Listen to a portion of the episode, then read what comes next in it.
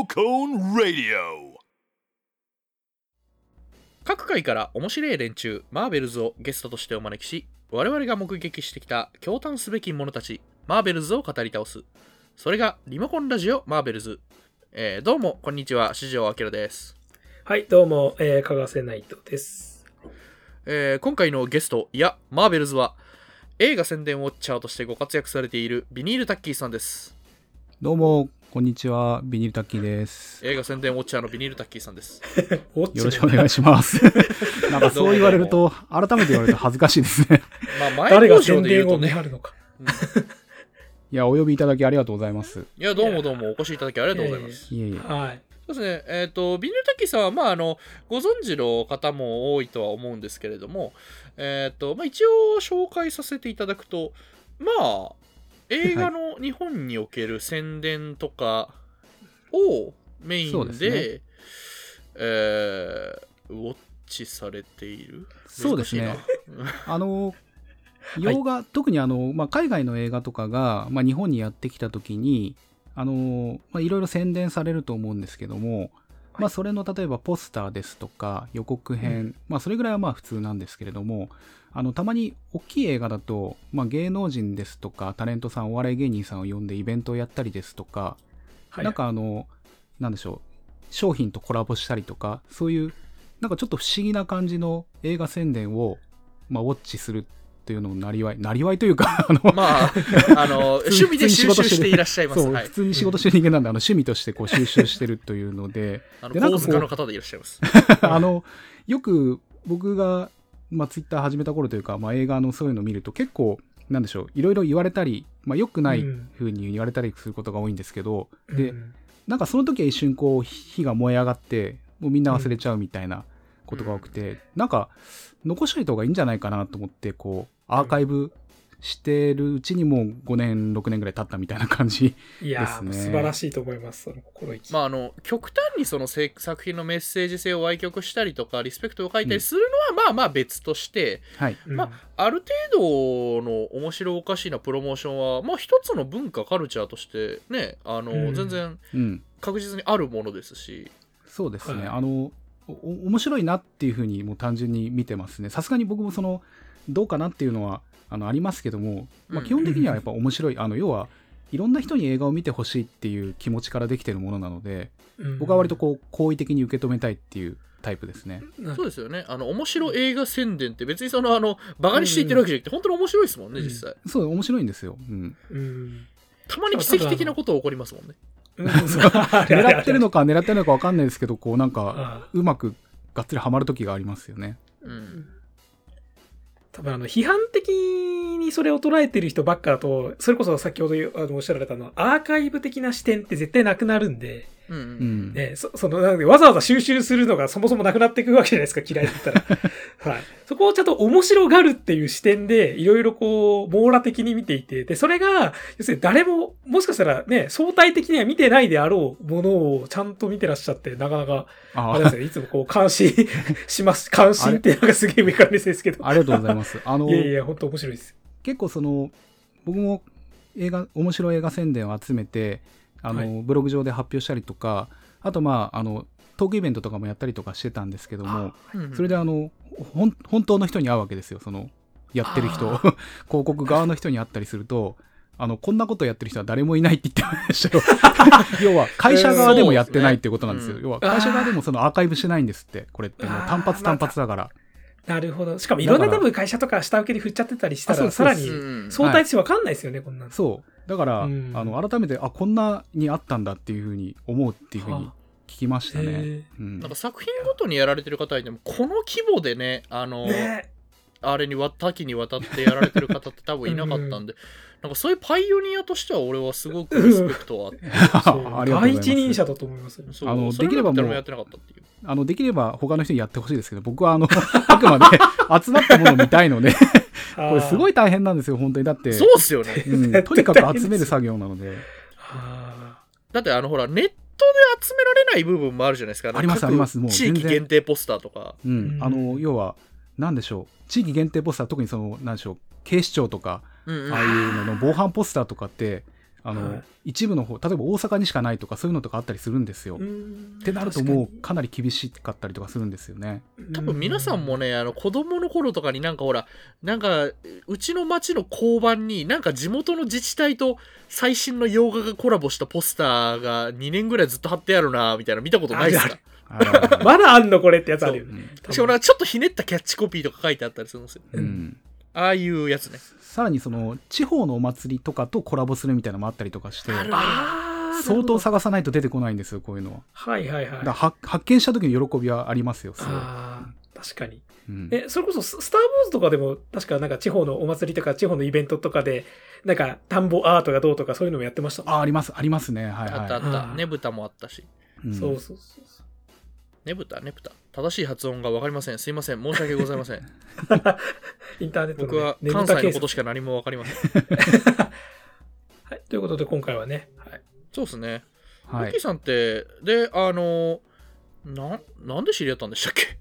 あ そうあの僕がそもそもアキラさんを、まあ、ツイッターでフォローしててで何年前か忘れたんですけどもあの僕が大阪に、まあ、家族で旅行に行った時にあのあ、そうか。そうだ。そうまあそちらの方に住んでらっしゃるっていうことは伺ってたのでそうですね。あの、うん。僕、当時はあの京都に住んでたんで、まあ、はい。大体大阪とか兵庫とかいつもいたました。はい。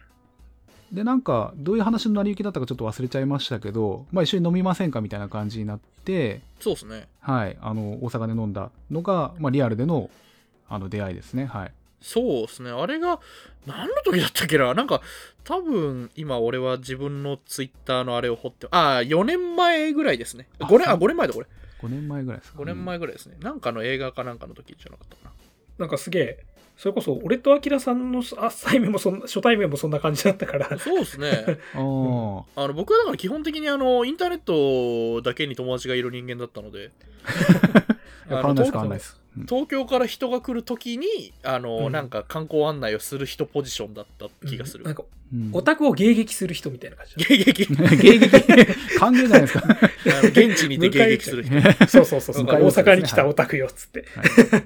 私がって、で待ち受けてる感じ。で、まあその後にうん。あの、何でしたっけ？今度はアキラさんの方があの東京の方にいらっしゃるってことでで僕も、まあ、東京あの、まあ、静岡在住なんですけども、まあ、東京に遊びに行くこともあるもんでそれでまた一緒に飲みませんかっつって東京で飲んでみたいな。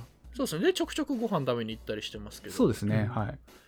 あのーでもタッキーさんのね、イベントも何度かあの伺わせていただいたり、あとあありがとうございのます、ね、あの年末にタッキーさんの、あとあの、えっ、と、おそらく今この動画のサムネイルに浮かんでいるであろう絵を描いた沼笠渡先生とかと、はい。あの、イベントをね、僕の方で、あの、主催というか、あの、形としては僕がやらせていただいたりとかすね。したんですけど、いや、でもタッキーさんのイベントすごいっすよ、皆さん。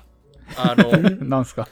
僕はあのやっぱり東京に来てやっぱりそのね映画あのライターとかもやってるんでそこでこういろいろライターっていうかまあ記事書いたりとかもしてるんではあのそこでいろいろまあなんかお会いすることも多いような感じのなんか業界の人風のというか明らかに肩着の人じゃないようなムードを漂わせる方なんかあのあ多分この人たちはふ普段スーツを着てる人が私服を着ているって感じい。変装じゃん。の方々がびっしりですよ。すごいっすよ。はいやまあでもそれは僕の力だけじゃなくてその ゲストで毎回あの杉山スピュータカさんとかがいらっしゃってくれたりとかして多分そこら辺の関係とかもあると思うんですけどそうですね。なるほどあるとはい業界の人たちが来ちゃったわけだ。そうだからね、あのイベント爆破したら、あの日本の広告業界揺れるぐらいの。人不足なるね。人手不足になっちゃでも本当に、なんでしょう、こう、自分で好き放題、この映画宣伝が面白かったよみたいな話をするじゃないですか、あの、ステージの上で。で、いや、終わったっつった後に、こう、人が、あの、お疲れ様でしたとか来た中で、こう、名刺とかを渡しながら、あの宣伝作ったの僕なんですけど、みたいな あると、もう、背筋が、わーって、ご本人登場みたいな感じで。まあでもすいませんみたいね、あの、タッキーさんはいろんな角度から褒めてますから。なんかそれは僕は本当に、まあ、見ててやっぱりそのねその褒めちぎり方というか、例えばこれとこれは実はこういう視点で見るとこれは名宣伝ですよっつって力説してるんでああいいなと思いながら見てうます、ん。そうですよね。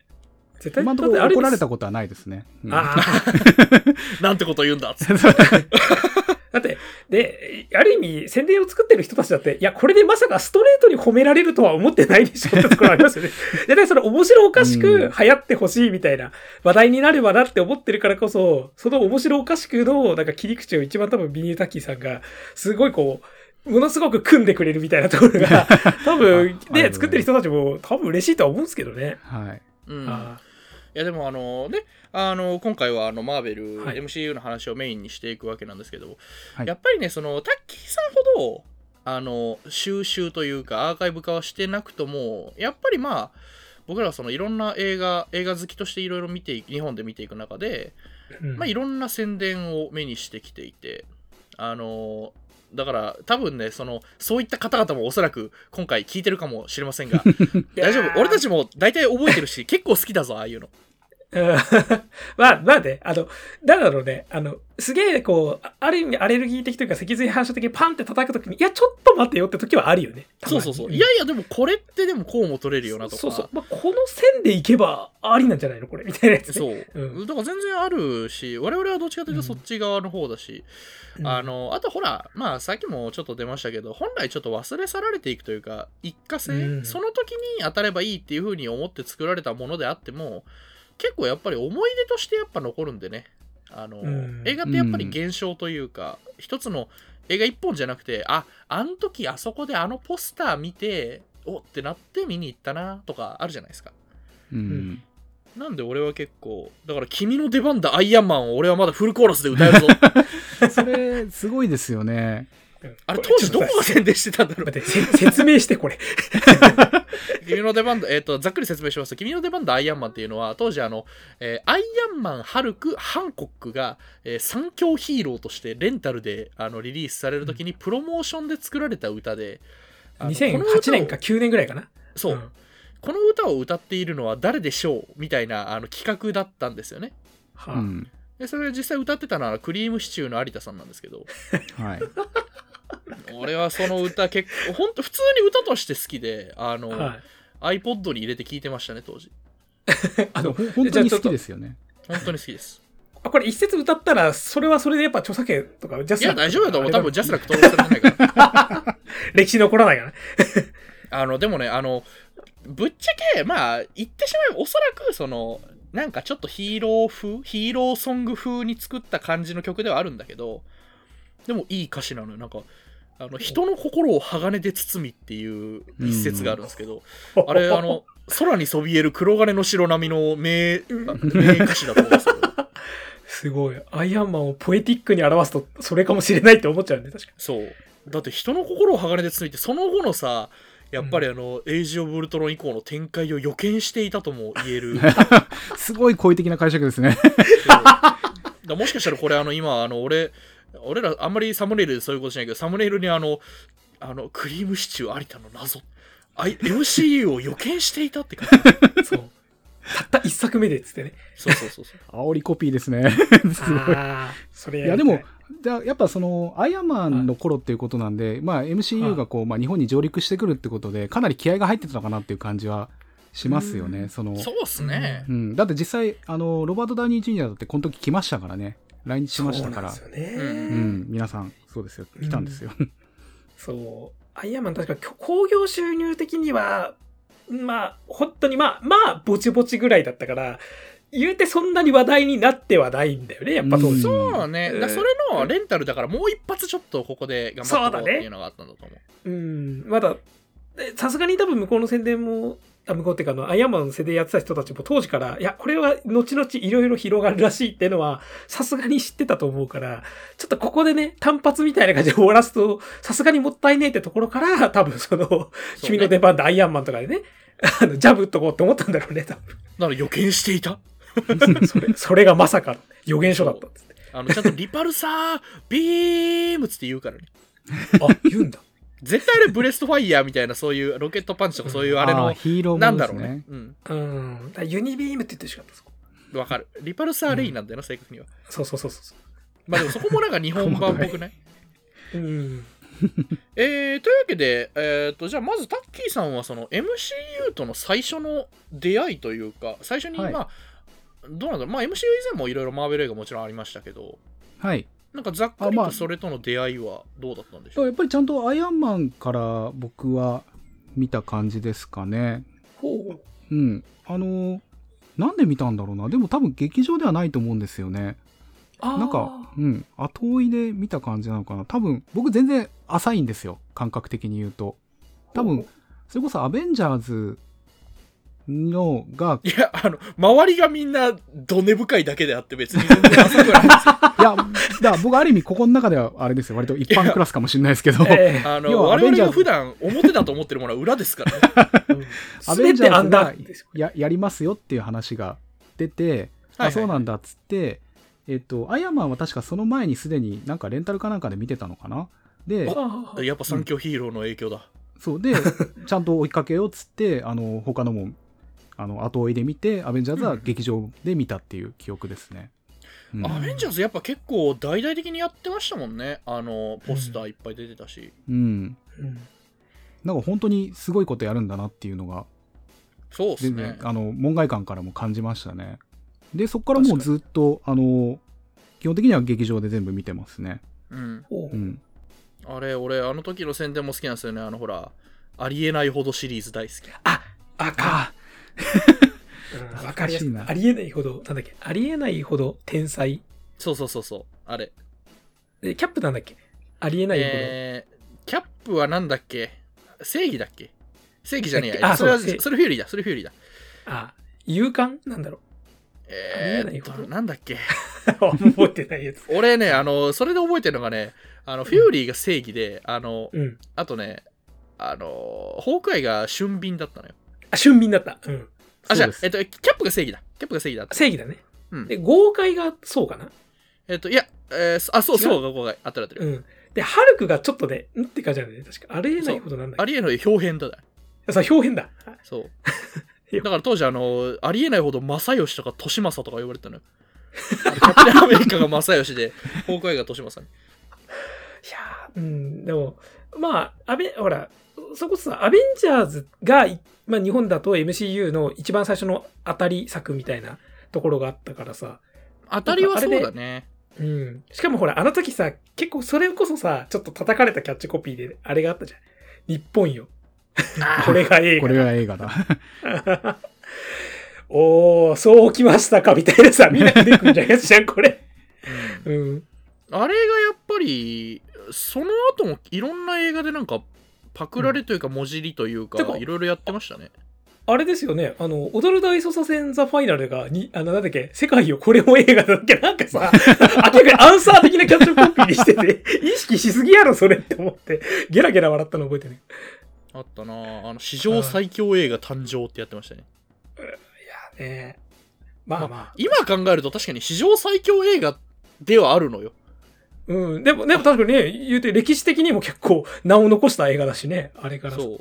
影響を受け、与えまくったわけだし。当時なんかねめちゃくちゃ書いてあったのなんだっけ？世界で最も見られている100年に一度の映像プロジェクトって書いてあった 映画史100年ちょいだろって、その時点で。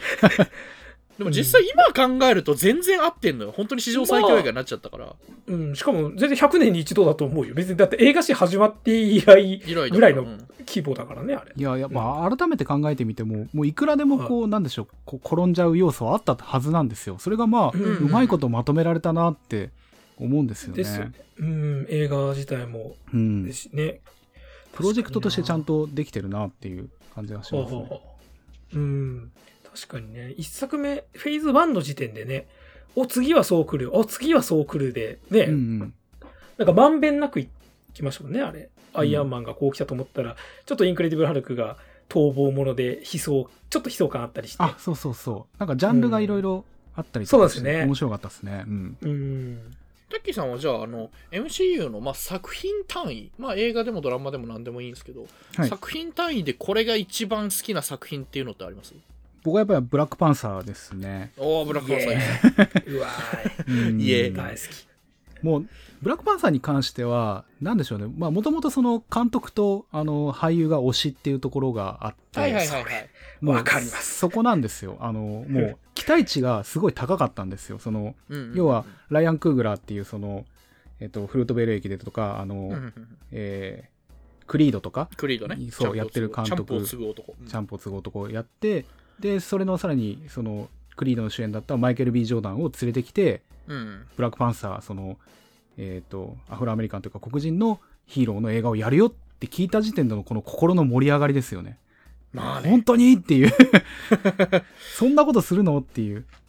で、実際見てみたら、なんでしょう、もう本当にその色を濃くしたような感じで、しかももちろんそのアフリカ的文化みたいなののかっこよさもありつつ、やっぱりその、マイケル・ビー・ジョーダンが演じるキルモンガーのその、なんですかね、あアメリカにいる黒人のかっこよさみたいなのもあったりとかして、そうっすね。やっぱりあの、思いっきりその向こう育ちのあのアフロアメリカンとアメリカで育ってしまったと言ってもいいのかな、うん、そうですね。のところの対立っていうのもやっぱ面白かった。まあまあ、あの、やっぱアメリカ映画ですから、いろいろと、あの、つうん。あの突っ込みどころは多分あったんでしょうが。それは多分、うん。あの、現地の、現地というか、なんというか、あの、もっと詳しい人が見ればいろいろ突っ込みどころはあると思うんですけど、うん。やっぱりその、もしアフリカでその技術がどんどんどんどんこう、こう、なんていうんですか、先鋭化していったらこういう風な感じになるよっていうデザインとかがやっぱりかっこよくて、しびれましたね。そこにちゃんとマーベルの文脈も載せつつ、う。うん。ん、なんだろう、なんか、まあ、まあ、ベタな、今時こんな言い方すると思うんだけど、あ、これは見たことのないものだって、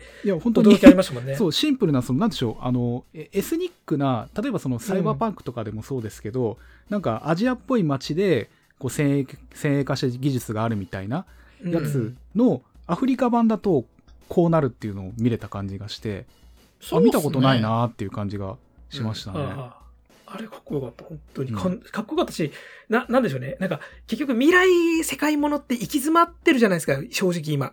結構、はいはい。なんか、やっても結構大敗的とか、そういったものになりがちで、うん。しかも今、じゃあ未来の超高層ビルに空飛ぶ車が、21世紀の2000何十何年に実現してるっていう映画って、やっぱなかなか撮られにくくなってるのって、うん。昔は映像技術がうんぬんとかあったけど、今って、要するにその地続きの未来として想像しちゃうときに、そこには行かねえだろっていう、ちょっと諦めがあるかなと思ったんですけど、はいはいはいなんか、そこをブラックパンサーがひょいと、いや、アフリカにならあるかもよっていうところで、ポンと出してくれたから、俺もう、ワカンダの最初のシーンで泣いちゃって、うん、わかりますわ。そう、わあ、まだあるぞ。俺たちがこう、映画に対して夢を、夢の未来を描けるのはここにあるんだ、みたいな。うんすごい嬉しかったですね。デザインがすごくね、全体的に良かったですね。あの、空飛ぶなんか、船みたいな虫みたいな、なんか、トンボみたいなのね、あの、そうそうそうそう飛んでるやつ。あありましたねオーニソプターみたいな。うんはいはい。あとね、UFO みたいなやつとか。そうそうそうそう。うーん、いやー、いいなで、それと対比してね、ちょっとその、アメリカストリート育ちな、ね、あの、エリック・キルモンガーのあの感じとかも、いいそうね。対比になってるし。うん。いや、ブラックパンサー、本当に素晴らしい。だから、あの、まあ、キャストもすごい良かったですし、やっぱりその、は話を牽引するのはもう、やっぱり基本的にその黒人俳優さんっていうところもしっかりしててうん。良かったですね。そうですねあの、なんでしたっけ、あの、うんマーティン・フリーマンが演じてる、えっと、えーロス、ロス、えーエベレット・ロスですね。エベレット・ロスは、あれはどういう立ち位置なんだっけ？えーまあ一応 CIA 捜査官 CIA うんそうそうそう。捜査官で、CIA 捜査官そうですね。あのーあいつを、えっ、と、ユリシーズ・クローを追ってたら、会っちゃって、助けられて、みたいな感じですそう。ね。うん。う。うんん。もう彼がもうえほとんどなんでしょうね、もう、あの、うんギャグ要員と言っちゃあれですけども、あの、本当に、なんつうんですかね、あの、知らないところに迷い込んだうん人物みたいな感じになってて、もはうほとんどはメインは、その、かっこいい黒人俳優さんばかりっていう感じでう、ん。逆転してるなって感じがしたそうなんですよ。そうそうそうそう。ちょっとクリス・タッカーとかそれこそ演じてそうなポジションをむしろ白人にやらせるっていう感じなんですよね。いわゆるなんですかねお調子者の黒人みたいなそのよく、うん。要は白人の主人公とその相棒の黒人俳優みたいな感じでよくあったものが、あ逆転してるなっていう感じで、そそこもあの狙ってやってる感じがして面白かったですね。うんしかも多分、マーティ・フリーマンっていう役者の文脈的にも、なんかすげえ先、すぐ先行っちゃう人たちに困らされる人じゃないですか。あの人は。ああ見たことがありますねよく困ってるところ。もうもうね、それこそ代表作のね、うん B ね BBC のシャーロックとかも、シャーロックみたいなさ、うんすぐ静止する側だから。そうねそう、あれで、僕、これマーティン・フリーマンのお家芸が見られるぞ確かに当たり役ですね。何何みたいな。いつも困ってるみたいな。周りあんま分かってないって。でも、まあまあ的確で勘もいいみたいな。あんまりイライラもさせないんですよ、周りを。そうですねあすごい、あ、今度はワカンダ人に振り回される役なんだなっていうのが。うん。そうね楽しかった。うんあのでもさ良かったのがさあれだよほらあの最後の方にほらあのエベレット・ロスがあのほらあれなんて言うんだっけ？あの空飛ぶやつに乗りながらあの、うん。なんか最後の起動のさ起動させるなんかプログラムとして両腕をクロスさせてって指示が来るじゃん。ひどいあれああれじゃなかった？あの、で電気かなんかを発射あそうそう。でであの EMP かなんかを発射させる、あれそうそうそうそう。ああいうの大好き。両手で腕を組んで、解いてっていうね、パッて。そうそうそうそう。な、何それって、そんな操作方法なのその船って思うんだけど、超超かっあのほらこいいです。漫画版のウルトラマンでもねあのほらうん。なんか肩このこっちの手首のジョイントとこっちの手首のジョイントを組み合わせるんだって言われてここのポーズはっていう展開が あスペシウム構成になってるっていう。ね。そうそうそうそう。そ ううん。ああいうなんかああもうああいうなんかそのねオタク心をくすぐってくれるポイントもちゃんと入れてくれてるっていう。それもやっぱりその、何でしたっけ、その機械とかを主に担当してるシュリちゃんとかが、あんまりその国の外に出たことがないんですよね、確か。うんうんううんんだからもうやっぱり独自の、なんつうんですかね、あの、要はシュリちゃんの考えたことが形になってるっていう感じがするので、ああ、うん確かに、首里のセンスとして許せる。そうなんですよ。だからシュリちゃんと確かにこういうこと作りそうだなって感じがして僕は結構好きなんですよね。あね、うんあとまあみんなみんなやっぱりねあの映画の後をやってたし今やもう象徴になりましたけどあのね「ワカンダ・フォーエバーね」はい。うんああ、そうですね。あれがあ。やっぱ組むあれね、皆さんね、あの、ワカンダフォーエバーね、あの、右手が前、左手が前とか言ってますけど、あの、あれ、これ、ここでちょっと言っときたいんですけど、はい。腕を組んでから、真下にシュバって下ろすまでがワンセットです。あなるほどねなるほどね。あれがかっ確かにこいいんですよ。うん。うん。なんか、な、なんだろうね。なんか、ああいう、ああいうさ、映画の中の、ちょっと仕草的なもので、しかもあの中の人たちが当たり前のように使って共通言語としてもうすでに有してるものみたいなのをちらっと見せ、特に説明もなく見せられて、こっちも強制的に納得させられる時の気持ちよさみたいな。そう。うんああ、わかりました。俺も明日からやりますみたいな感じの。そう、もう見た人はこれやれるでしょみたいな。ね、振り付けがあるっていうのは本当ブラックパーサーすごく良かったですね。でも本当にね、フィクションが現実を変えていくだけのパワーを持った作品ではありましたよね。うん。それこそ、まあ、あんまり関連づけるのはどうかなとは思いつつも、ある意味、まあね、そのこの BLM とかを見るに対して結構やっぱ時流に乗っちゃってたの、この映画って思ったもんね。ね。タイミング的ねうんまあ、やっぱり一つの波を起こした存在ではありましたよね。う。うんん。で、ほら、あの、それこそあの、タッキーさんがおっしゃられたように、ね、あの、クーグラ自体が自分のある意味、その監督作っていうか、フィルモグラフィーをすごく意識して、そっちに寄せてる人じゃないですか、完全に。うんうんだからフルトベール駅ではね、完全にあの、駅で、あの、警官に射殺されちゃうっていう。まさにもう BLM 的なことですそう。よね。なんですよね。うん。そう、それから始ま、そう、始まで、それの、え、ね、あの、殺される青年役だった人が、ね、後ビあの、アメリカのワカンダ人で、あの、ヴィランとかしていくキルモンガーとかはもう完全に文脈そっちに寄せてるし、うんうん。で、さらに、で、さらにね、あの、映画史的には、ほら、あの、そこで、あの、スタローンに見出されたみたいなところがあるから、クーグラは。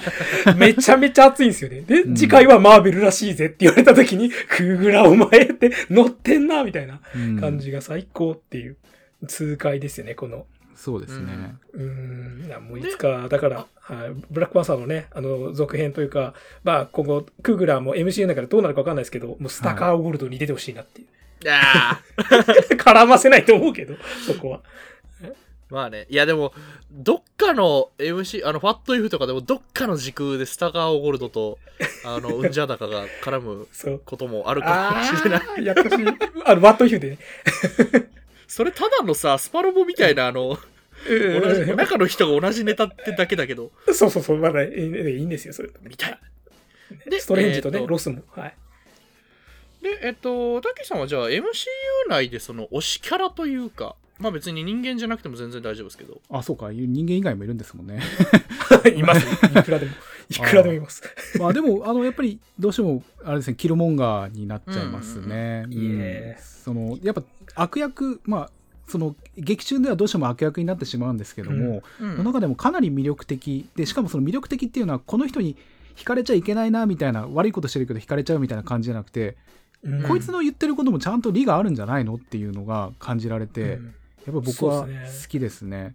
そうですね。実際そのテロリストになってしまった以上その絶対に否定すするべき存在ではあれどうん。やっぱりそこまでの文脈は理解できるっていうね、うん、そうですね。うん。まあ、もちろんやってることはまあとんでもない破壊工作とかもやってますし、あのダメなんですけど、じゃあどうして彼がこうなったかっていうのを考えると、いや、うね。んっていうふうに考えちゃう。やむなしというね、うん、それこそ今結構ね、特に言われるようになった、今、差別っていうのは個人の感情じゃなくて、もうそれが構造化してて、構造的差別になることが問題だって。じゃあ、じゃあその構造に対して、その、アクションっていうか、反対をすると、要するにその構造とか社会を乱す存在として見なされちゃうからこそ、そういう行動が起こしにくくなってるって、その構造自体がすごく差別の温存させる結果になってるとか、そういったことまで言われるようにね、特になったから、そうすると本当にキルモンガーって、彼がテロリストに見えちゃうことこそが問題なんだよね、まあね。多分。そう。うん、そね。そうこまでやってるからすごい。だそれはやっぱりその、彼の、まあ、お父さんがその、まあ、殺されてしまうっていう話があるわけですけれども、はあ。それも要はあのここのアメリカで起きてる差別って知ってるのって話なわけじゃないですか。うんそのアメリカでそこで わかんない住んでる人たちはみんな知ってるのかっていう話なわけじゃないですか。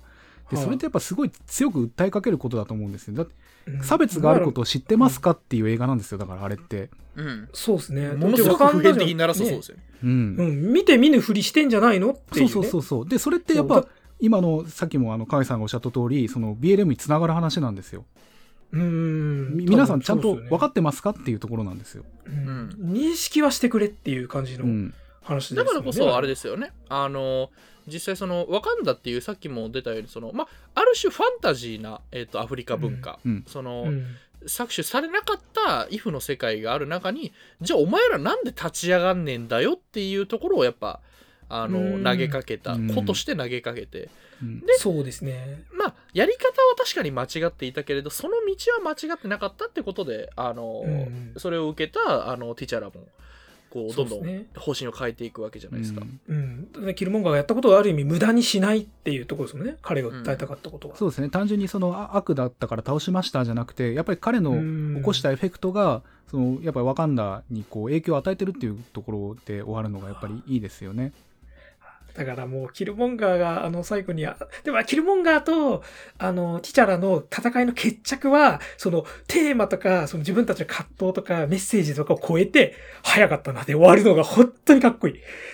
その単純に戦いの結果、相手が強かったから、俺より強かったから負けたっていうのをさ、素直に認めてさ、刺されんの。早かったなって。もうあれがかっこよすぎて。ねやっぱあの戦士としてのプライドがね。そうさ最後の最後でその個のうん対立に持っていくのもまあやっぱどうしてもかっこよく見えちゃうんだよねあれそう。まあね、だからティチャラは坊ちゃんで、ある意味ストリート育ちのキルモンガーだったら、絶対ストリート育ちのキルモンガーに勝ってほしいんだけど、坊ちゃんであるティチャラが勝ったのは、だってちょっと強かったんだもんっていうところで、いい落としどころだなっていうのも思いますし。で、なおかつね、あのーあそこでね、最後、あれもうまいっすよね。あの映画のブックエンドってやつですけど、最初と終わりの地が一緒っていうう。ん、ねそうですよね。そう、作りも綺麗なんですよね、本当に。そう。あそこであのセンターを作るっていうところで。うんで、おじさん誰で俺も泣いちゃうっすかね。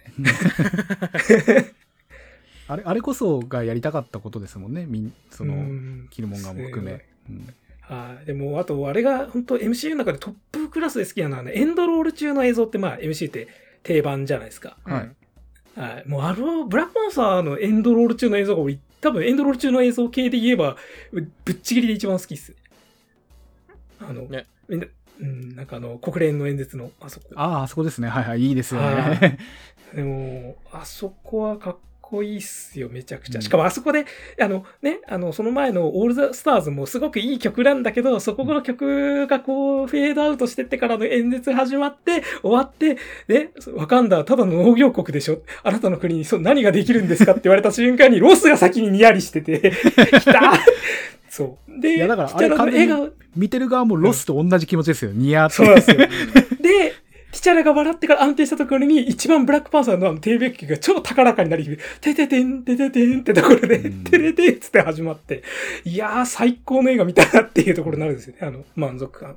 そうあそこはね、大好き。あの、最高。それまでさ、てー、てれれれれれみたいになんか流れてた、あの、先祖たちのメロディーが、あの、てーてー、ててててー、てれてーって勇猛果敢なマーチに変わって、ティチャラを後押しすんだよ、あそこで。あれ最高。テレテン、大好き。テレテンって、テテテン、テン、テレテン、テレテン、テレテンってですね。超かっこいいんだぞ。そうまあ、いや、これはね、いや、でも、ルドビグ・そう考えたゴランソンもいいらあの、はいルドビグ・ゴランソンですからね、これ。ああ、そう、ゴランソンいいですよね。いいですね。もう、なんか、今、今、どんどん好きになってますね。ルドビグ・ゴランソンは。の人も、ハリウッド今、ぶっちゃけトップでしょ。でしょうね。うん、クリードやって、ブラックパンサーやったら、テネットで、え、ハンスジマーよりハンスジマっぽい音楽うまいなって思ったら、そう、え？みたいな。思ったら、さらにマンダロリアンで、え、これスター・ウォーズの音楽なの？って思ったら、スター・ウォーズの音楽だっていうところまで来ちゃったから、え、お前はハンスジマーもジョン・ウィリアムスも超えていくのか？みたいな、すごいところ来ちゃってんな、この人。なんか、ポッと出てきて、いやいいついいのが出てきたなと思ったら、あっという間にスターダムを上り詰めて、でも、それがわかるって感じですよね。もうい、うん。とにかく印象に残る曲を作る人なんで。いや、食らいついてきますよね、本当うんあれは本当素晴らしい。でも本人のあのインタビューとか見ると割となんかぼんやりした若者って感じなんですけど、そうですよね。な んなんか下北沢にそうな。な。そうそうそう、はいあの髪長くてね。そうそうそう、なんかちょっとヒッピー風の感じの。そう、ヒッピー風なそう感じで。そうそう。で、なんか向上心があるっていうよりは、なんか作りたいのを作るよみたいな感じで、そうすげえなんかかっこいいの作ってくるみたいな感じで。いや、あれ天才ってあんな感じ天才肌ですねうんそう、あの漫画に出てくるタイプの天才だよね。そうそうそうそうそう。いやーね、確かブラックパスはだから褒めても褒めても褒め足りない感じがある。うんそうよ。うんでブラックマンさんな、いいよね。はあ確かにマーベルなんで別格だな、これ。でもこれガーディアンズ・オブ・ギャラクシーとかと並ぶぐらい別格。やっぱね、ちょっとあの、あれ、ティチャラのちょっと面白い面が出るのも好きで、うんティチャラ面白い面っていうか可愛いんだ。そう、あの、ホワイトウルフは十分休んだとか言ってんだけど、あの、誰もホワイトウルフって呼んでないのね。浸透してないだろうな。そう、あいつを言いたいだけなんだよ。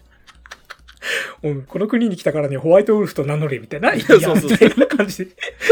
えーっと、じゃあ、えっと、タッキーさんは、なんかその MCU にまつわる思い出のエピソードとか、あの自慢のグッズとか、なんかそういうのがあれば。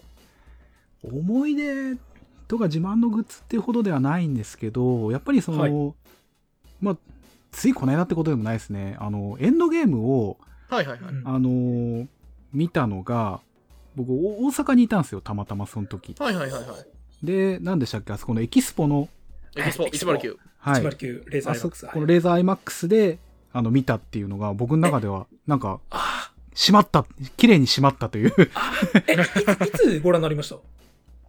あれ、いつだったかな？あの、大阪で、ちょっとあの、トークイベントがあったんですよ。あーはいで。それで行った時に、まあ、あのその日泊まって、次の日なんか映画でも見ようかなって言った時に、もう絶対エンドゲームじゃんっつって行った記憶があるんですよね。いつだあったかな初初日とかではなかった？初日ではないですね、確か。あ、なるほど。あの、まあ、初日は初日自分いたんで。高瀬さんはしょあのエキスポで初日に見て脱水症状でぶっ倒れたっていう。そう。あの、みんなに担がれて帰った。確かそう、土日、土土日、だ日曜日とかかな？土曜日にイベントやって日曜日とかだったんで、ああ、うんなるほど。そうですよね。なんかイベンちょうどそのイベントが重なっちゃってたんですよね。そうそうそうでしかもね、ゴールデンウィークとかのあれですもんね、時期的に。4月の末とかじゃなかったっけ？もうちょっと後ですか？じゃあ、それ、イベント自体は。いつだったっけな？ちょっそういえばエ、ンドゲーム公開時もいろいろありましたね。あの、いろいろありましたよ。温泉、温泉じゃねえ、銭湯？宣伝？あそう。あ、あの、銭湯の壁のやつだっけ？そう。あとああ、もう最高ですよね、あれ。あ、ピンポイントだなって。あれ、もともとその、ジオストームっていううん、はいジオソーム。ジオソーム。ああ、はいはいはいはい。ディザスタームービそうディザースターで、あの、いろいろなコラボやってくれる、その、上野の方の銭湯、えっと、寿湯さんだったかな？と、はいはいはいはい。コラボをやったっていうので、ちょっと話題になったんですよ、一回。その銭湯と映画がコラボしたぞっつって。で、多分それに目をつけた人が、アベンジャーズだなっつってやったんだと思うんですよ。すごいアンテナの感度というまか。あアベンジャーズ、そうなんですか、あの、エンドゲームは、エンドゲームのあの宣伝は、まあ、ジオストームがなかったらなかったっていうことなんですよ。うん。ジオストーム偉大だな。やっぱ映画宣伝ってこう、う映るというか、影響が波及しますね、ちゃんと。そんなに評判だったのかっていう感じがしましたけど、でも、いやまあ一部の構図の間で話題になっただけではとは思ったけど。いやでも、な1ヶ月じゃないですけども、なんか数週間ぐらい、その毎日変わり湯を、なんか、サノスの湯とか、ハルクの湯みたいな感じでやってた。ネビュラの湯とかやってたの。そうそうそう、細かいっていう。そう。ネビュラの湯をやった国って多分日本だけじゃねえかな。で、ある意味で宣伝ってさ、宣伝ってオフィシャルではあるわけだから、一応公式に認められた形として、なんか面白おかしいものが出てくるっていう面白さあるじゃないですか。うんうんだから、あの、温泉で、温泉のお湯にアベンジャーズとかマーベルヒーローの名前がついたっていう、なんか、そんな世界的に見てもものすごく稀なことをやってたってことですもんね、それうん。そうですよ。うん。えサノスまああのの湯。タッキーさんはね自分ご自分のあのブログであの MCU の宣伝の歴史もまとめていはい。らっしゃって、あの皆さんぜひねご一読いただきあたいんですけど。そうですね。はい。ななんかあの思い出深い宣伝とかあります？思い出深い宣伝。まああるいは味わい深い宣伝でもいいですけど。僕、結構好きなのが、あれは、シビルウォーかな？シビルウォーの、はいはいはい。あの、牛乳石鹸のポスターがすごい好きでして、あった。ああ。の、牛乳石鹸って赤箱と青箱っていうのがあるらしいんですよ、商品で。ありますあります。で、まあ、それのプレゼントキャンペーンみたいなやつで、えっと、キャプテンアメリカ、アイアンマンがこう、敵対してる写真、うん。ポスターの下に牛乳石鹸のしこう広告が貼ってあってですね、えーキャッチコピーがですね、友情が友情を引き裂く。でもその後は、さ、洗い流そうっていう、まあ、あの、そうなんとも、そうそうそうなんとものんびりしたこうコピーがついてるっていうのが、これ俺当時ねバス停でこのポスター見た覚えがあるんですようん。そうあったあったしかもこれねこのポスターめっちゃ面白いのがあの多分これいろんなあれが間に合わなかったのかあのスティーブ・ロジャースの顔が黒塗りになってるんですよえあ、本当だ。そうなんだ。今見てますけど、本当だ。そうでしょ多分これ肖像権とかいろいろクリアしてなかったんだと ああはいはいはいはいはい。気づかなかった、これ。これ面白いでしょ間違い探しみたいになってんの だって普通、こういうの手のポスターだったら顔はちゃんと映した方がいいですもんね。そうそうそうそう、ん多分ねあのほらよくあるフィギュアとかである肖像権監修中みたいなやつ。ありますね。はい。はいはいあれみたいな感じだったんだと思う。まさかの、クリス・エヴァンスがジャニーズみたいな感じ。そうそうそう。うん。いやでもこのシビルウォーって本当にいろいろあったんで、あの、ん。僕的には思い出深いですね。ちょうど僕が、あの、収集を本気でもうやろうと思ってた頃に、ああうん。の、ものすごい量の宣伝が多かったんで、そうっすね、この時やっぱ盛り上がってましたもんね。アベンジャーズ系っていうくくりで。だ今ちょっと記事見返してますけど、そのマーベルカフェが渋谷に ちゃんとできたりですとか、ーはいはいはい。うん。で、あとあれですやね、あの、少年マガジンとコラボしたりですとか、いやー少年マガジンとのコラボね。僕好きなんすよ、うん。の話ね。その話ね。あの実はこの次の回をもう撮ってあるんですけどそのそこでちょっとだけしましたああ、なるほど、なるほど。そうそうそうそうまあ、あとあれですシビルウォーはあれがいい。あの、日本版イメージソングとして、あの、 EXILE の ATSUSHI さんが歌を歌うとかですね。なんか本当にお金かけてんなーっていう感じがしてうん好きだったんですよね。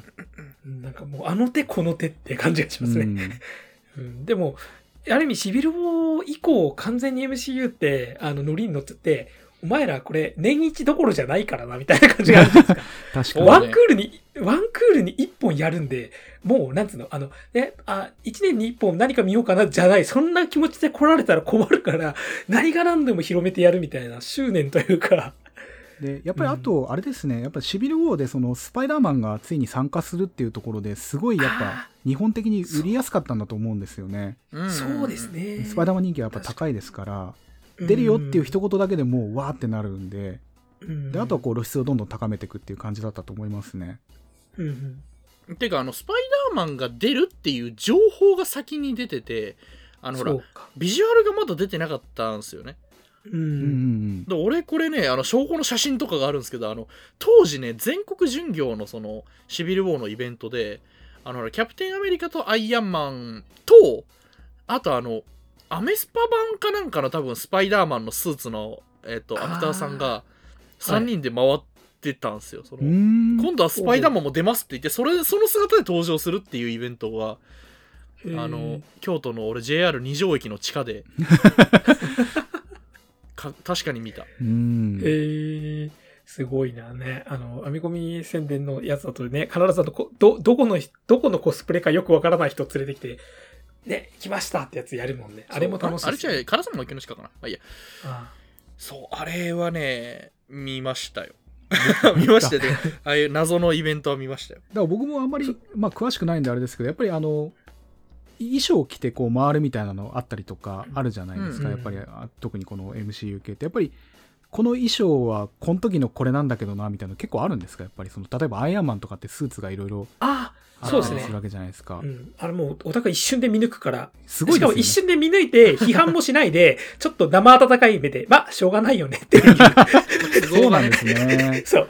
まあ、その時期にその商品出てるわけないもんな、つって、公開、うん。これから公開する映画のね、スーツなんか、そうそうね、あの、すんごい気の早いね、あの、自作コスプレの人とかが頑張って作ったりしてるぐらいで、うん、こう、それこそ公式のね、ルービーズとかで出ることってなかなかないから、そりゃ難しいっしょっていうとこまで込みで、多分生も温かい目で、あ、はいはいはい、あの、ウィンターソルジャーの時のスーツね、とかいう感じ。あそうそうそうそう。そういうのを僕もあの宣伝とか追ってるとコメントとかでよく見るんですよ。だからはい。あこれ詳しいともっとわかるんだなと思いながらよく見てました、あのシビル・ウォーまでがね結構やっぱずっとねあのうん。キャプテンアメリカはステルススーツあのウィンターソルジャーとかで着てるあのうん。正常期の横にこう3本線が入ってるはいはいはいはい。青と銀のツートンのスーツ、うん。でうん。アイアンマンはあの分かりやすいマーク42アイアンマン3で着てた金がメインのスーツですね、金の面積。これがプロモーションに出ずっぱりでしたね。うーん。あとあの等身大フィギュアも全部それでした、あ、そうそうそうそうそう。でさそう、いいいんだけど、いいんだけど、二人ともさ、どっちも単独作の、あの、スーツかつ、どっちも、あの、普段の印象とちょっと違う時のスーツなのね。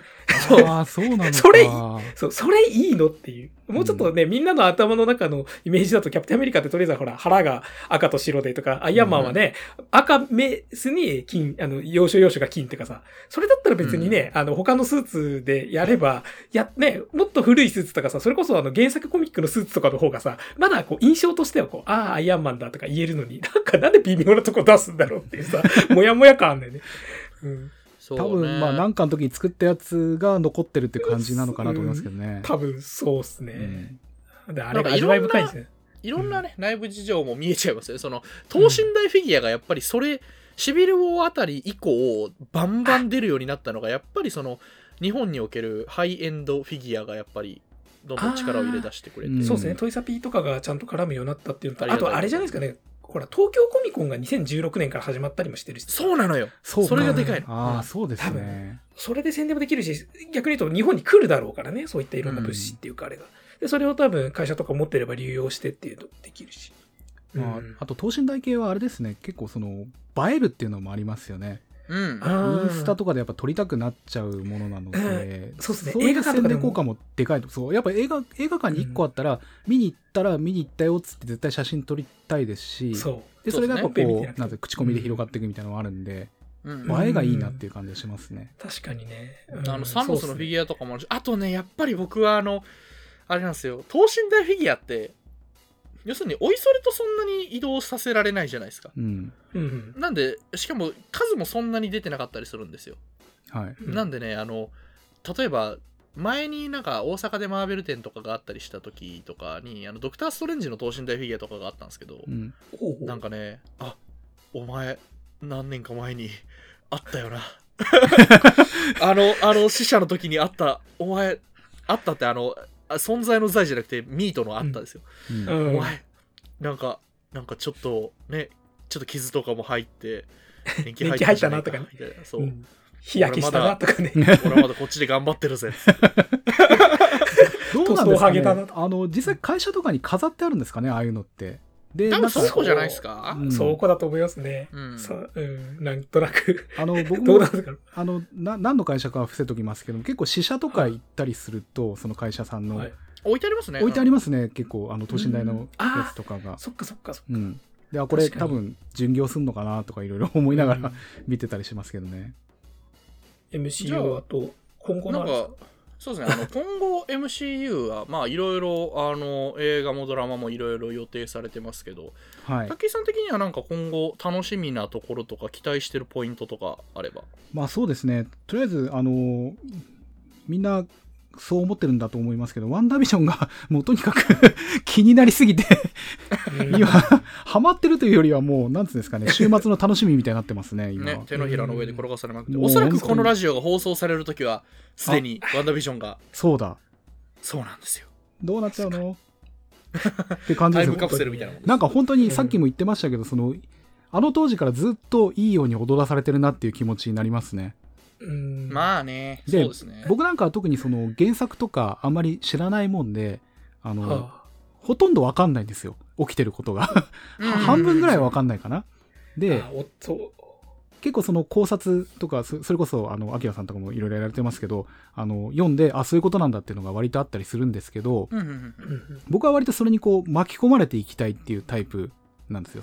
なんだかわかんないって思いながら、こう、どんどん巻き込まれていくのが、今は楽しいなって感じですね。ううんん。確かに。ワンダービジョン、それにほとんど特化したような、なんか MCU のなんか急に何かが、何かが起きたり、何か出てきたりした時に、誰これとか、え、あいつが出るのみたいな驚きだけで作ってるようなところあるじゃん。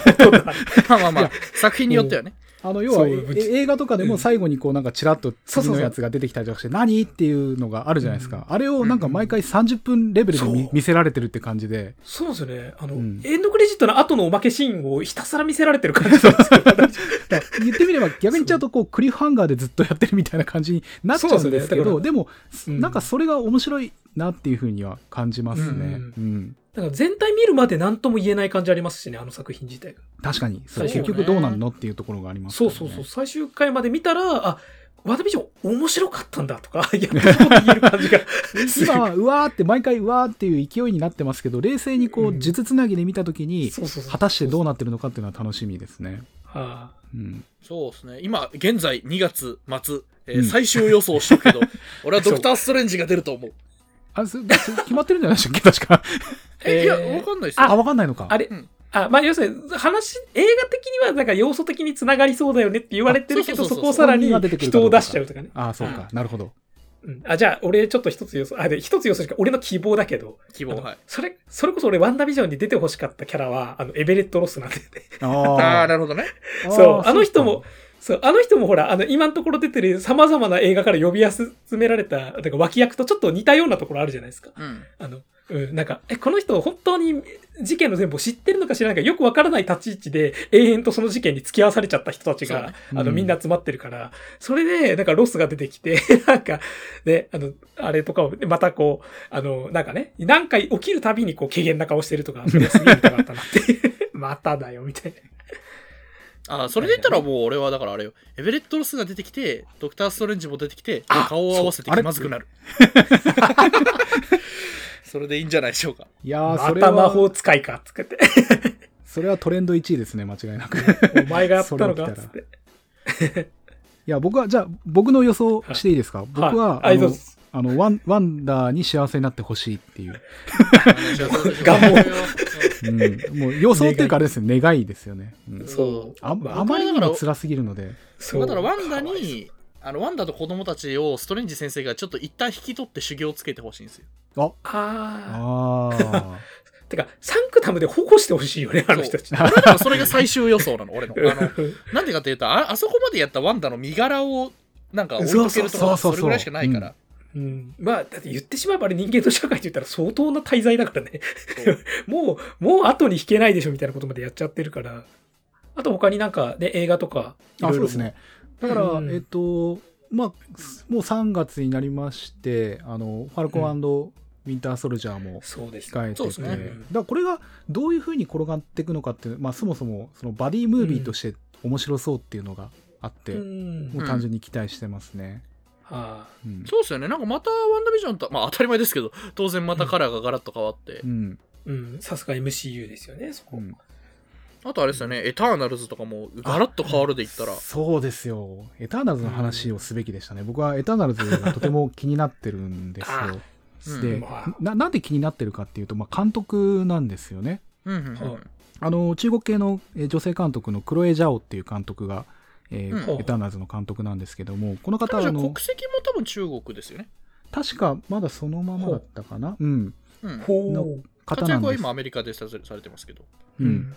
あのもともとその今今あれですね賞レースを席巻してる、えーノマドランドっていう映画をうん。撮られた方で、あのおーアメリカ中をこう放浪してる女性の映画、うんあのフランシス・マクドーマンドが主演なんですけども、もうぜ絶対面白いじゃんって映画で実際今すごい評価が高くなってる方なんですけど、僕この人のこのさらに前に撮った「ザ・ライダー」っていう映画がものすごい好きで、そうザライダー。はい、これがとても好きでもうこの監督大好きっていうなってたんで。でそれも本当にあのあアメリカの中西部のあのロデオロデオ乗りなんて言ったらいいんでしょうね、うん。あの暴れ馬に。ロデオ競技者ですね。ロデオ競技者ですね。のあの青年を追ったもう半分ドキュメンタリーみたいな映画なんですけれども、うん。だからすごい静かな映画なんですけどいやいい映画だったなと思って次何やんだったら「エターナルズです」って聞いて「え？っ?」ていう。マーベルでやるの？っていう話になっそう。てそれね、もうなんか、先ほどのライランライアン・クーグラーの話じゃないけど、また、なんか、よくそこからそう。大学するね。まあ拾ってきたなっていう感じがして、しかもザライダーもノマドランドも結構ほらなんかアメリカの荒野でなんか一人生きるものの物語みたいな感じなのに、エターナルズってそう、あねのね。いろんな人がいる話じゃない超人だしそうそうそうそう。まあでもあの全然逆な気もする。その要は孤独に生きる人が、まあ、人と接してる時の感じとか要は関係性ですね。もうもちろん当然取れる人なので、ああ。でさらに言うとあのインタビューとか読むとその役者陣のインタビューですけどなんかあのそのままで演じてくれみたいな感じのこと言われてるらしいんですよ。へえ。自分の素で？そう。あの要はだだからあなたを選んあなたにやってほしいからあのオファーしたんだけどっていうことを言われてあのやってるっていう感じなんで。だからあのすごい役者陣がなんて言ったんでしょう。国籍も人種もバラバラっていう感じじゃないですか、それこそあのマドンソクが出たりとか、ねえ。ねマドンソク。そのままで出てくるってこと？じゃあ、そのままのマドンソクが。最高じゃん。おそらく気は優しくて力持ち的な感じで、ね本当に出てくるんじゃないのかなっていう。まただから悪役をビンタしまくって。あれ？マドンソクじゃないか。まあでもそうですね。アンジェリーナ・ジョリーとかあとジェンマちゃんが出てくるのがいいんですよ。あ、そうですね。あーうん。あと、な、なんでしたっけ？あの、えっと、確か聴覚障害をお持ちの俳優さんが出るんだよね。確か、確か出ます。それがすごい、ちょっとやっぱそのハリウッドのこう、やっぱあの、いろんな人になるべくチャンスを与えようっていう、多分あれじゃないですか。公平に。ね、普通の、なんか、なんか条件、普通の条件で決めないっていう。しかも別にマーベルヒーローだから別にいろんな、そもそもマーベルキャラっていろんな人がいる、いる世界なんだから。っていうさ、うん、だから、なんだろう、ホームカミングでね、高校の様子がそもそもこれいろんなあれにね、足したようになって、今までのね、スパイダーマンの高校ってほとんど白人ばっかだったのが変だったみたいなさ、話になったりみたいなのをさらにエターナルで多分その路線をさらにこう拡大しようとしてる感じがあるじゃないですか。なんか、世界の多様性そのものをマーベルにしてやるっていうか、うん。マーベルだって多様性の世界なんだからっていうさ、うん、そこがすえっとごいいいですよ聴覚障害の人はあれですね。あのローレン・リドロフさんですね。わかった、この人。ああ知ってます。ローレン・リドロフさん。なんか、なんでしたっけ？ウォーキングデッドに出てる人っていうことで、僕はそれ見てないんでわかんないんですけどあの、へえ。しかもダナイ・グリラと、じゃあ、それに続いて MCU に。あの、アマゾンのオリジナル映画で、えっと、サウンド・オブ・メタルっていうあ映画はいはいはいはい、があるん今、ですけども、リザーメットが主演アーメットはいはいはい。の映画、これに、あれです、あの、聴覚障害者の子供たちの先生役で出てます。マジか。見なきゃじゃあ。へえ。なんか見たことあるなと思ったら、そうですよ、この人。へえ。そうで、確かにきインタビュー読んで、あの、うん。実際に聞こえない方だっていうのはそう知ってたんで。あれプライム映画ですよね？プライムねアマゾンプライムビデオで、はい、うん見れます。じゃあみんなもチェックしていやちょっと見ます子さんブロだってリズ、リザーメットもほら、一応ベノムに出てますかうん ら。これがどう絡むのか問題もあるけど。絡みますかね。ベノムどうなんだ問題。そうこれでもな、エリターナルズザームの、あれねいろいろ出るけど、あの、ジェンマちゃん俺好きだからいいんだけど、もうキャプテンマーベルでさ、あのあ、ミンエルバっていう、なんか、うん。まあ、かっこいいけど、もっと欲しかったって感じの役あの、スナイパー的な感じの役でね。そうそうそう。おそらくはまたうん MCU キャストかぶりかよっていう。のはあるんですけどまあね MC、ああいやーね、たまあ楽しみですよ。しかもね、そのエターナルズがはい。日本でどう宣伝するのかですよ。気になるのは。あの、全然僕も詳しくないもんで、はその、我々詳しくない人間にどうこう宣伝してくれるのかなっていうのが楽しみですねい。で。すよね。マドンソクをどんだけ押すのか。その中で。うんまあでもそうですね多分世界観的になんかまたまあうまいことやるんだろうなって感じですねう。うんん。なんかだからその、にねサノスとかのまあ遠い親戚みたいなやつらなんでああ、そっかそっか。あの、セレスティアル的な。そうそうそうセレスティアル関係の人たちなんでうん。なんかだからその辺とちょっと絡めてもうん。ねいいかもしれないまあ、超、超超人ぐらいのね。だかうんら、あれじゃない？日本で言ったら、なんかサイヤ人みたいなもんですよとかさ、なんか適当なこと言ってさ。あれすんだろうなああ、ドラゴンボールコラボですか？おードラゴンボールコラボいいじゃないですか集英社とね。あーでもどうなんでしょう、こう、なんか特殊能力をみんな持ってるのかな？ああまあまあそうですあうん。だから、そういうものでいろいろ、なんだろうな。ねいやでもヒとかと絡んだりとかいろいろあるんじゃないですか？平川はもうシビルウォーで絡んでませんでしたっけ？あ、ダメだ。あそう だだからそれこそあれじゃないですか、あの、ね、しあの、そういったいろんな、いろんな有名な漫画家さんたちに、エターナルズのメンバーそれぞれをそれぞれの、ああやってほしい画風で書いてもらって集合したポスターとかで、それをなんかジャンプが表紙っぽくバンって配置したエターナルズのポスターが配られるんですよ。これ 宣伝ポスト要素。カードで。これ宣伝要素。それめっちゃやってほしいあのだからあれでしょ？あの荒木博彦とかそうそうそうそうそそうう。で、そのマノンソクとかのあの感じとかもさ、これ漫画っぽくすごいこうギガ化してやったら絶対面白いじゃん。そうねあの人とだって。うんそう、ガチムチな感じになるんだから。そう。そういうのとかね、いろいろやってほしいなっていう。はい。でもそれをね、引き続き、あの、ビニールタッキーさんにはウォッチしてもらって。いや、本当に、あの、対策映画が全然公開されないもんで、もう、うんはあ宣伝が今本当に少ない状態で、まあ、当然映画会社さんも宣伝会社さんもすごい苦労されてると思うんですけど、やっぱりそうっすねウォッチャー的にも今すごい少なくてうん。寂しいですね。またこれに対応したね面白宣伝がどんどん出てきたらいいですけどねうん。そうですね。うん。でもやっぱり劇場でやらないことには宣伝も打ちにくいのかなっていうのがあるもんで、確かそうっすにねな。そうですね。配信とかでも、配信の宣伝っていうのもあり、あるっちゃありますけどね。あるっまあ宣ちゃいますよ伝さらに。ね。味気ないですねやっぱりねう。うんん。あとイベントとかね、あの場所になんかこうコラボしたりとかするのも結局人を集められない以上ね、映画館でやらなくてもそこはしづらかったりしますもんね。う多分ん。うん。いやでもなのでまあ、やっぱちょっと面白い映画宣伝は、こう、平和の象徴というか、そうっすね 確かにな、あれがあるっていうのは平和だってことなんですよ。またサウナでヘルボーイを見られる時代に戻していきましょう もう、もう二度とやりたくないですけど、僕は、体体調崩したんで、あれ。あ、いたんすかあれ？僕行きました。あの、ヘルボーイのあの、極楽湯とコラボしたやつですね。あの、2時間サウナで見るっていう。正確に言うと、30分だから15分に1回ずつ休みが入るんで、2時間超だったんですけど、は それで結果時間伸びてるっていう。い。あーヘトヘトでした。そうああのリモコンラジオは今後も映画で体調を崩した連中をゲストに呼ぶかもしれません 僕、それに入ったのが今。仕方ないな、でも。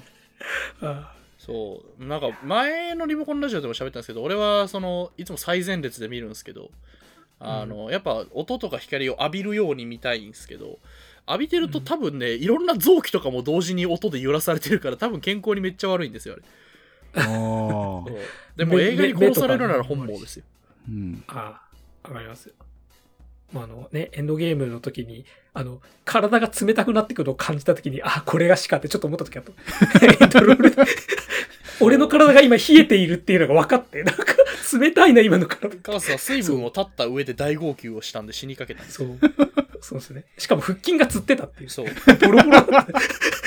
あの、あの、興奮しすぎて、息を止めようとした瞬間に腹筋がつって、ああみたいになって、息ができないっつって過呼吸になって、ずっとあとは口でビニール袋を押さえてたら、体が冷たくなってて、これはまずいっていう感じですね。遠のく意識の中。みんななんか拷問みたいになってるな。えーというわけで、えー、とビルタキさんにたっぷり語っていただきました。いや本当ね、はいあのありがとうございました。突然いえいえ、お声掛けなんかすいません、はい。本当好きなこと喋っていやいや。